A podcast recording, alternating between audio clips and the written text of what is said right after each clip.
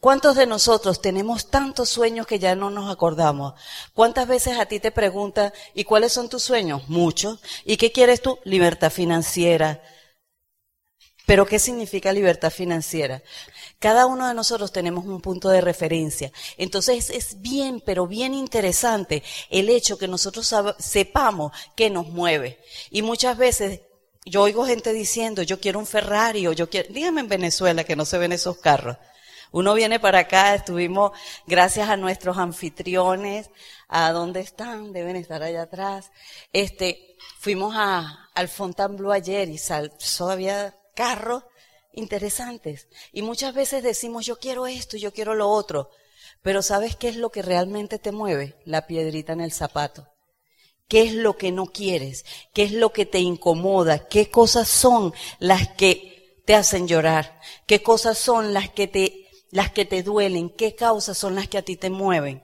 Si nosotros hacemos una lista siquiera de las diez primeras cosas que son una piedrita en el zapato, que son cosas que yo no quiero, ahí empieza un mover, ahí empieza algo. A lo mejor yo no quiero tener jefe.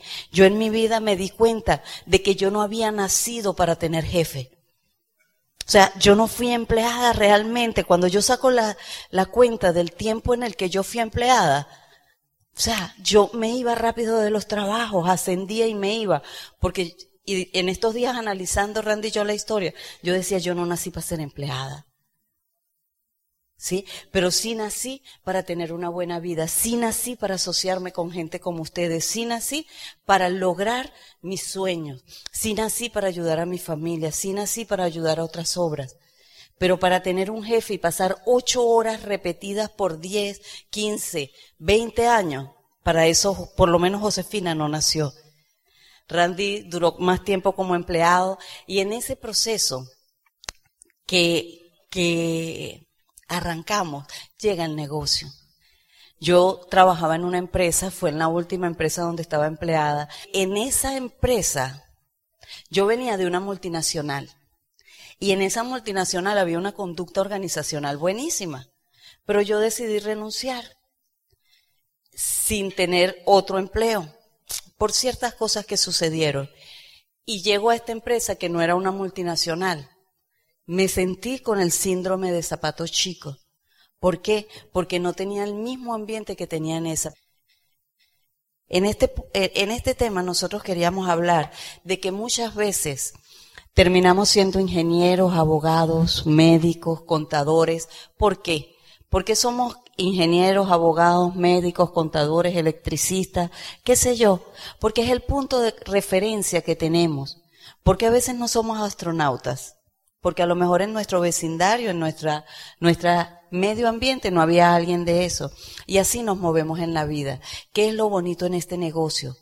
Que tú estás en un medio de cultivo y tienes un punto de referencia donde puedes ver que hay más. Como me dice Rosy, siempre hay más, siempre hay más. Yo bendigo el día que Amboy entró a Venezuela y que Tato Lizardi y Tim Foley fueron a dar un seminario. Porque yo dije, sí, sí, sí, sí, yo lo voy a hacer.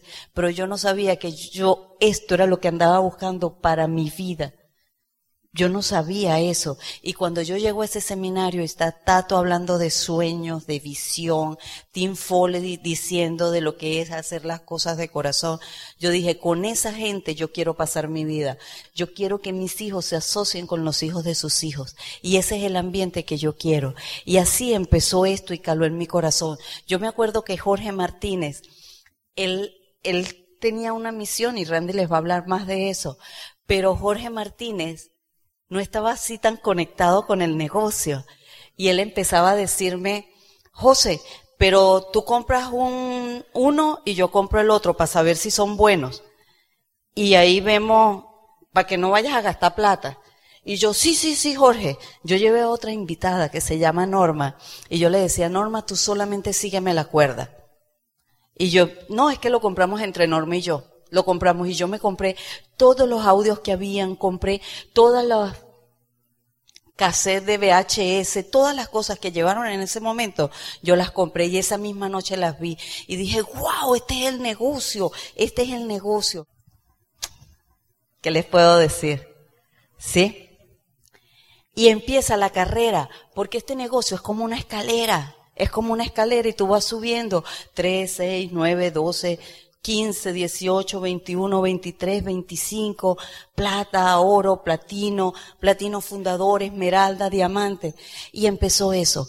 Pero ¿qué tenemos nosotros? La misión de que tú decidas, decidas en tu corazón ir por más, que tú decidas en tu corazón lograr lo que tú quieras en la vida. Y ahora, este, yo quiero que evalúes dónde estás hoy. ¿Dónde estás hoy? Yo te felicito porque de todas las situaciones que a lo mejor te estaban acobijando, tú dijiste, yo tengo que estar aquí. Y yo quiero que tú te des un fuerte aplauso. Porque es, es estar donde tienes que estar para construir el futuro que quieres construir.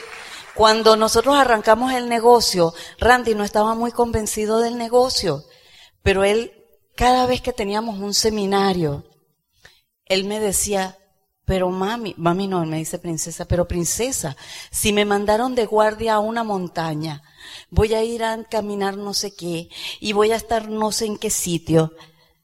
Y lo bueno que yo tuve en ese proceso es que yo no peleaba. O sea, cuando tú estás viendo tu sueño, cuando tú estás viendo tu sueño, tú no puedes ver el obstáculo. Cuando estés quejándote y viendo el obstáculo es porque sencillamente no estás soñando. Y Randy me decía, yo no puedo ir, yo no puedo ir. Yo lo abrazaba y le decía, mi amor, yo sé que tú sabes. Yo sé que tú sabes dónde tienes que estar para construir el futuro que tú y yo nos merecemos. Yo solamente sé eso, mi amor. Tranquilo que todo se te va a arreglar.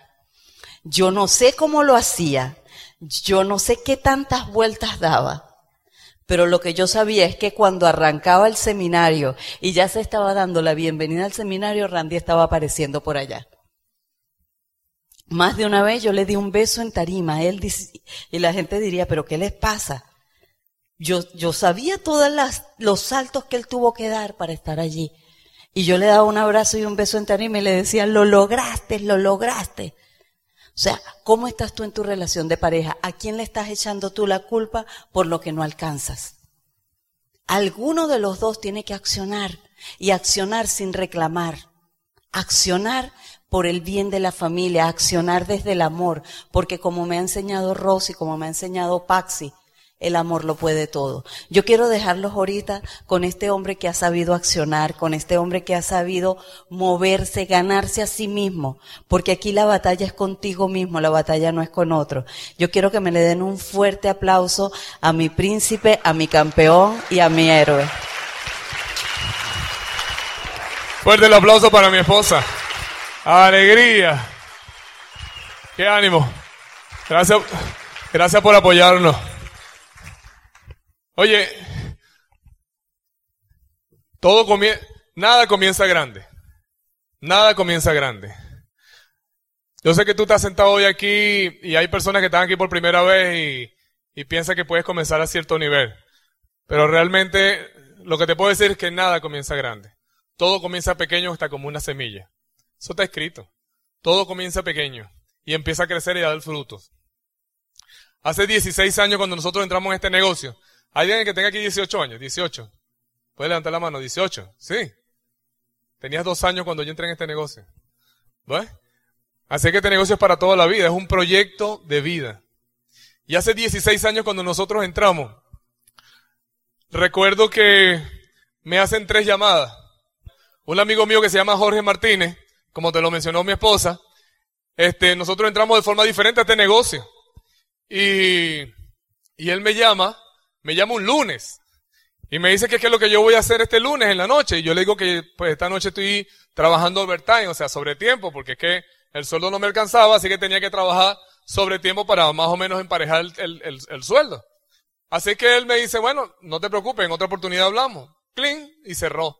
Un segundo lunes me llamó y yo le volví a responder lo mismo. Él me dijo que iba a hacer esta noche y yo le dije que esta noche estaba ocupado, que estaba trabajando y que pues, estaba haciendo un overtime. Y bueno, él me dijo, ah, bueno, no hay problema, hablamos otro día, clean, y colgó. Y él, este, pero siempre me decía que teníamos que hablar algo importante, pero fíjate, yo no le, no le daba importancia. Un tercer lunes. ¿Hay alguien aquí que lo llamaron tres veces para venir a este negocio? ¿Puede levantar la mano? No. Ah, bueno. Pero a mí sí me llamaron tres, tres veces. Y el tercer lunes, este, Jorge me llama y, y él me hace una pregunta que yo te la voy a repetir porque me acuerdo como si hubiese sido hoy. Esa pregunta Jorge, eh, en Venezuela decimos, le costó un diamante. O sea, le generó un diamante en su organización. Y él me llama por teléfono, me dice qué voy a hacer esta noche, yo le digo que estoy ocupado, que esta noche voy a trabajar overtime, que tenemos algunos mantenimientos eléctricos que vamos a hacer, y entonces, en ese momento él me hace esta pregunta. Pero yo quiero aquí hacer un paréntesis, porque te, te quiero contar mi vida tres meses antes. Tres meses antes, yo tenía una situación bien difícil como, como ser humano. Pues me había peleado con mi hermano y tenía bastante tiempo peleado con mi hermano. Ya yo tenía como ocho, nueve o diez meses, no me acuerdo ya cuánto tiempo tenía yo de peleado con mi hermano, no le hablaba. Y tampoco le hablaba a mi papá por situaciones que habían pasado. Descubrimos un par de cosas ahí y a mí no me gustaron ese par de cosas que yo descubrí y, y le quité el habla a mi papá. Este, y, oye, yo me acuerdo que una novia, que, que, ninguna novia me haya durado más de un mes. O sea, todas se enteraban de cómo yo era y, y, se, y me dejaban. Nos molestábamos, peleábamos y nos dejábamos. El sindicato de la empresa donde yo trabajaba, yo era supervisor de mantenimiento y operaciones. El sindicato en mi primer año me protestó tres veces. Me protestó es que me reclamó, fue con todo el sindicato, tomaron la oficina donde yo estaba y me protestaron tres veces por maltrato al personal. O sea que imagínate el individuo, el, el individuo tan cariñoso que era yo. ¿Ah? Y entonces, pues, tres meses antes de esa llamada que gracias a esa llamada estoy yo en este negocio, estoy llorando, estoy llorando pidiéndole, pidiéndole al cielo, no sé, yo no creía en el cielo, pero estaba ahí pidiéndole al cielo, llorando y, y diciéndole al cielo que me cambiara la vida. Que si es verdad que el cielo intercede por uno, pues que me cambiara la vida. Y estaba yo en esa situación cuando, cuando hago esa petición, la hice, eh, tenía una situación bien difícil, sé que Lloré por muchos minutos, ahí en mi, en mi cuarto encerrado, y tres meses después, este señor Jorge Martínez, con su esposa Miriam, me hacen esa llamada, tres veces me la hacen, y cuando llegué a Diamante, él me dijo, oye, ¿tú te acuerdas de las tres llamadas que yo te hice? Sí. Si yo te digo que la tercera llamada era la... Yo, si tú me decías cualquier cosa, yo en la tercera llamada no te iba a volver a llamar más. O sea, era la vencida. Era la última. Es la última esperanza para mí. O sea, impidiendo yo un cambio, como a veces tú estás ahorita pidiendo un cambio a la vida, alguien viene a ofrecértelo y tú le cierras la puerta. Yo se la cerré tres veces. Y entonces en esa tercera vez, él me hace esa pregunta y, y él me dice, Randy, ¿tú acaso eres feliz diciendo que no tienes tiempo? Y yo quiero que chequees algo. Para los profesionales de mi país, no sé si el de acá, el decir no tengo tiempo era como algo que te daba estatus. Yo no tengo tiempo, tengo mucho trabajo. Yo le decía siempre a la gente que yo tenía mucho trabajo, que, que yo era supervisor de mantenimiento de operaciones, tenía cinco, eh, no sé cómo decirle acá, cinco municipios que yo atendía, así que estaban, de, mi, de, de, mi, de mis buenas operaciones dependían hospitales, clínicas, eh, eh, entes gubernamentales, etcétera. Así que, imagínate, yo estaba en un estatus, pelatus, pero estatus. O sea, ahí estaba súper. Tenía radio asignado, teléfono asignado, camioneta asignada, oficina asignada, tenía todo, ¿va? Pero lo que no tenía era dinero. Y no tenía tiempo. Y estaba muy triste, muy desilusionado por toda mi situación familiar que yo tenía. Porque imagínate, dormir con al lado de una persona que tú no le hablas. O sea, eh, ya era por mucho tiempo, eso va amargando tu vida. Va amargando tu vida. Por eso es que es bueno que tú resuelvas las situaciones antes de acostarte a dormir. Yo no entendía eso, yo entendí eso fue en este negocio. Así que yo no resolvía ninguna situación. Yo esperaba que la gente resolviera sus situaciones porque para mí lo del problema era otro, no era yo nunca. ¿Ah? Así que bueno, si este no arregla su situación, se quedará sin hablarme para el resto de su vida. Así más o menos pensaba, pensaba yo. Y este Jorge me dice, y me dice, bueno, ¿tú acaso eres feliz diciendo lo que no tiempo tiempo? Entonces yo lo del tiempo no lo entendí. Pero hubo una palabra que sí, le, que sí la cogí, o sea, que sí me hizo clic, que fue que él me dijo que si acaso yo era feliz diciendo que no tenía tiempo. Y yo le respondí, no soy feliz. Eso fue lo único que yo le respondí. Y él me dice, pues ponte lo mejor que tenga, o sea, ponte la mejor ropa que tenga. Yo no tenía ropa buena, así que yo lo que tenía era jean, tenía botas montañeras, porque trabajábamos mucho en montañas, pasando líneas eléctricas, y la camisa, una camisa ahí que me conseguí, me fui para allá, y fui a un sitio tan bonito como este, y me conseguí que todo el mundo estaba con ropa muy bonita, muy emperchado, este, muy chévere, este, y cuando yo entro por la puerta me dicen, adelante campeón, bienvenido. Primera vez en mi vida que alguien me dice campeón. Ya eso me empezó a, sonar raro. Yo dije, ¿en qué estar entrando? ¿Qué cosa es esta? Me senté bien allá atrás, pegado allá atrás. Había un, montón de personas. Y este, yo me crucé, brazos, piernas, ojos, todo lo crucé. Yo dije, aquí no me sacan nada. Porque ya lo empecé. Yo fui por mi amigo, pero ya empecé a ver el ambiente muy raro. Yo decía, ¿qué será esto? No entendía. Y en aquel tiempo se explicaba esto en una pizarrita. Y la pizarrita donde yo estaba sentado se veía pequeñita. Así que no entendí ni papa, como dicen allá en Venezuela. No entendí papa de lo que estaban explicando ahí. Así que Jorge me dice, ¿entendiste? Yo le dije, no entendí. Ven que te lo explico de nuevo. Fue, se agarró una servilletica, imagínate, la pizarra y después la servilletica. O sea, las dos cosas del mismo tamaño. Me vuelve a explicar la situación esta, no vuelvo a entenderlo, pero como Jorge era amigo mío, tenía buena posición y tenía buen estatus y tenía buena camioneta y fue profesor de la universidad donde yo estudié y todo eso, yo dije, bueno, voy a entrar, no vaya a ser que esta cosa sea verdad, y yo me, por, por, por cerrado me quedé por fuera. Así que él me dijo, ¿vas a entrar? Yo le dije, sí. Así que cuando entra, bueno, mañana.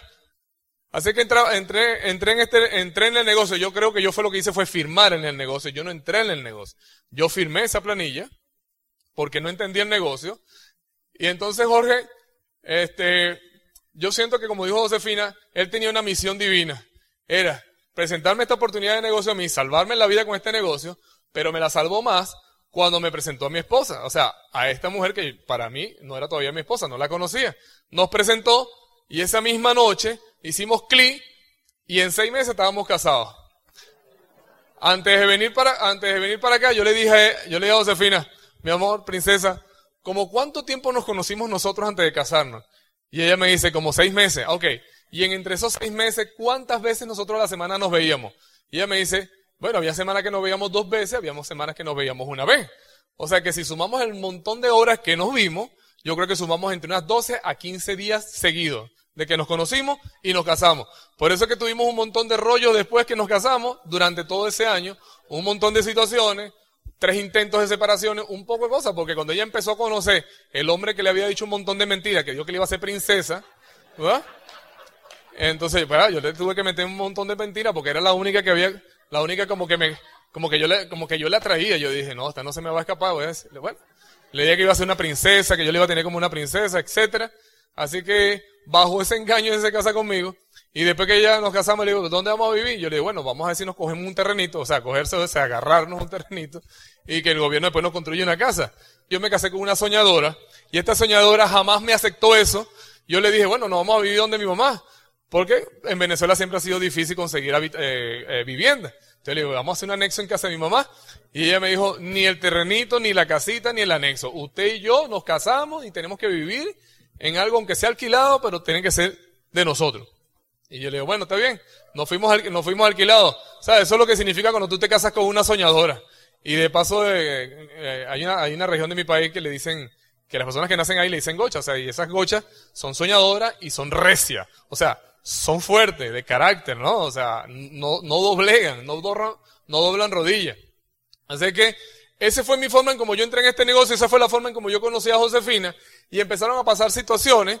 Ella empezó a hacer el trabajo, yo iba a mi, a mi trabajo, ella hacía solamente Amway y entonces llegó un momento en que ella se califica plata, yo considero que yo lo único que estaba era, este, medio la acompañaba y entonces eh, en ese momento que ella califica plata, ella me dice, ¿sabes que hay una oportunidad de ir a Walt Disney, a Disney, en Estados Unidos. Wow, a mí se me prende el sueño, porque yo me acuerdo que cuando yo tenía 17 años, yo presenté en tres, en tres organismos de, militares allá en, esta, en, Venezuela y en los tres me, me rechazaron porque tenía pies planos. Así que mis sueños de viajar por el mundo habían claudicado con esos tres rechazos que me había hecho la naval, la, la naval, el ejército y la aviación. O sea, no pude entrar a ninguna de las tres fuerzas. Y en mi país, la, la, esperanza que tú tengas de viajar en aquellos tiempos era que tú pertenecieras a alguna de esas fuerzas. Así que yo perdí ese sueño de viajar y mi esposa me dice, tenemos una oportunidad de ir a Estados Unidos al Walt Disney. Yo decía, wow, ¿y qué hay que hacer? Y entonces ella me dijo, bueno, lo primero que tú tienes que hacer es quitar esa cara de amargado y reírte. Porque por un lado yo piso gente y por el otro lado tú me los rajas. Y yo le dije, ¿eso es todo lo que yo tengo que hacer? Eso es todo lo que yo tengo que hacer. Ella era muy hábil. Ella sabe que si yo nada más cambiaba ese carácter que yo tenía, que yo llegaba a todos sitios donde ella estaba dando las reuniones y yo sí cruzaba, tú sabes. Fuerte, porque yo era el, supervisor de mantenimiento de operaciones. Llegábamos siempre en la unidad, ponía mi radio en la mesa, le daba volumen y aquí llegó este man. ¿Verdad? Este, y entonces ella dando sus reuniones, todo el mundo, ella le cae bien a todo el mundo, todo el mundo la quiere rapidito. Y entonces, pero para mí, pero la gente decía que para que para querer al esposo tuyo había que parirlo. Entonces, entonces yo empiezo a cambiarme, yo empiezo a cambiar, yo empiezo a cambiar la, yo empiezo a cambiar mi, mi fisonomía. Mi, mi papá me llevó, yo me acuerdo que clarito que mi papá me dijo, oye, hay un seminario de risoterapia. Oye, ¿tú has escuchado eso? Risoterapia. Y yo le dije a mi papá, pero tú no te estás burlando de mí. No, hay, una, hay un seminario de risoterapia, vamos hasta allá. Y nos metimos en ese, en ese curso de risoterapia y ahí aprendí a reírme. Impresionante, yo no sabía reírme. Así que ella empezó su carrera, califica plata, yo empiezo a apoyarla a ella riéndome y poniendo buena cara cuando ella va a las reuniones. Y entonces le hacen una famosa llamada desde aquí de los Estados Unidos. Viene, en, eh, pero yo quiero hacer un paréntesis antes de la llamada. Cuando, yo cuando nosotros, mi esposa y yo calificamos plata, pasa algo importante en nuestra vida, algo emocionante en nuestra vida. Yo nunca había sentido tanto nivel de importancia y de cariño por unas personas. Y eh, cuando nosotros calificamos plata, yo veía que, que a la gente las reconocían y venía su equipo de apoyo y los reconocía.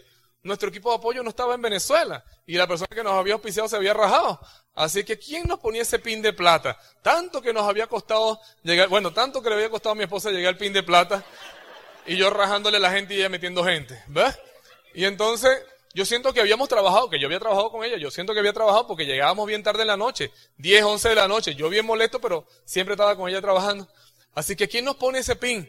Y llega el día de la, llega el día del seminario, del reconocimiento famoso de, y está mi papá, mi mamá, ya mi papá, yo, oye, mira lo que hace este negocio, el programa de capacitación. Ya yo le hablaba a mi papá, estaba mi mamá ahí sentado, estaba mi hermano, el que no le hablaba, ya estaba sentado ahí. Entró gracias que se escuchó un, el, el, el Yo ponía en la habitación el cassette este de, de Iván Morales. ¿Te acuerdas del cassette ese que dice el empresario? Ese fue el único cassette que Jorge me regaló.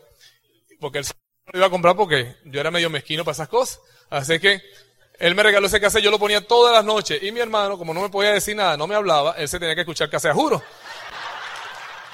Y eso le cambió, eso le cambió su forma de pensar, que hasta me dijo, Mira, ¿cómo se hace para entrar en el negocio ese? Fue la primera habla que me echó. O sea, impresionante.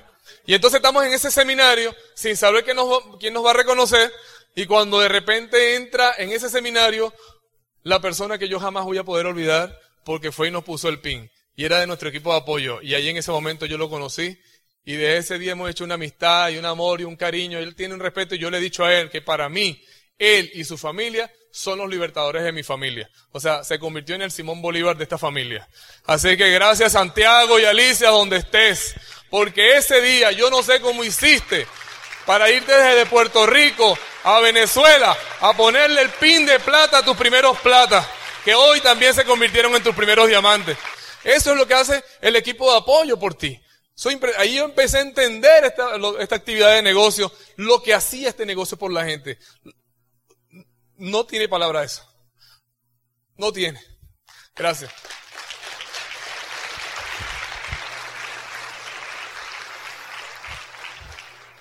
Después me enteré que también quitó plata prestada para ir para Venezuela para poner ese pin. Así que ese pin tuvo mucho más valor. Lo tengo guardado porque el pin de diamante tiene valor, pero ese pin de plata porque fue el primer pin que mi equipo de apoyo puso en nuestra solapa. No pude hablar ese día. Ese día no pude hablar. Ese día lo que hice fue puro llorar porque nadie había hecho tan, algo tan grande, aparte de mi papá y mi mamá, alguien fuera de mi casa haya tratado de hacer algo grande por nosotros. Y yo solo entendí como algo demasiado grande, como un gran sacrificio de una persona por alguien que, que ni siquiera estaban empezando a conocer. O sea, con la esperanza de que esta pareja algún día tomaran esto en serio, porque el nivel de plata todavía no es como un nivel que tú dices, wow. Pero él lo tomó muy en serio y desde ese momento yo dije, el nivel de plata, desde aquí en adelante, yo le voy a poner el nivel que se necesita. Por eso es que cada vez que alguien califica plata en nuestra organización, tenemos que celebrarlo. Y lo celebro por la memoria de esa pareja, por la memoria de, de, de Santiago y Alicia. Así que nada comienza grande.